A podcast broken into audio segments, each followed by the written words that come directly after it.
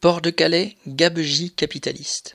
Il y a deux mois, l'inauguration officielle du nouveau port de Calais, destiné aux navires assurant la liaison entre la ville et Douvres, était célébrée lors d'une fête organisée par la municipalité comme l'accomplissement du plus grand chantier européen. Deux mois plus tard, sa première mise en service commercial du jour était annoncée avec tambours et trompettes. Et puis, patatras. Voilà que, dès la première nuit, les travailleurs de la compagnie de ferries P&O ont usé de leur droit de retrait pour, ouvrir les guillemets, danger grave et imminent. Fermez les guillemets. En effet, les aubettes d'enregistrement ne répondent pas aux normes de sécurité. La porte de l'aubette peut rester bloquée quand il y a des bouchons de camion et, en cas de problème d'incendie par exemple, le salarié sera coincé à l'intérieur.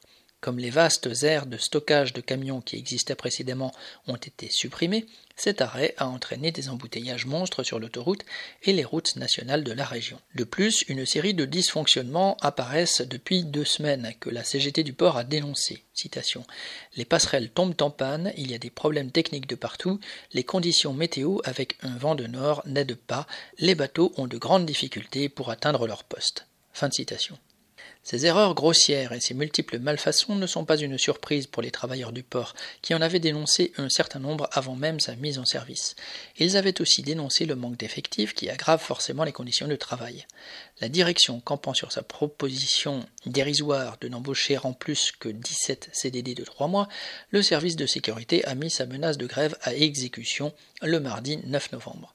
Les problèmes ont été tels que les trois compagnies de ferries qui opèrent sur le détroit, DFDS, P&O et Irish Ferries, ont décidé de se rabattre sur les anciennes passerelles et de ne pas utiliser le nouveau port. Pour chacune des compagnies maritimes rivales, c'était un beau cadeau permettant d'augmenter le cadencement et la fluidité de son trafic transmanche, source d'énormes profits, avec la perspective de les accroître encore. Pour l'instant, ce cadeau leur file sous le nez.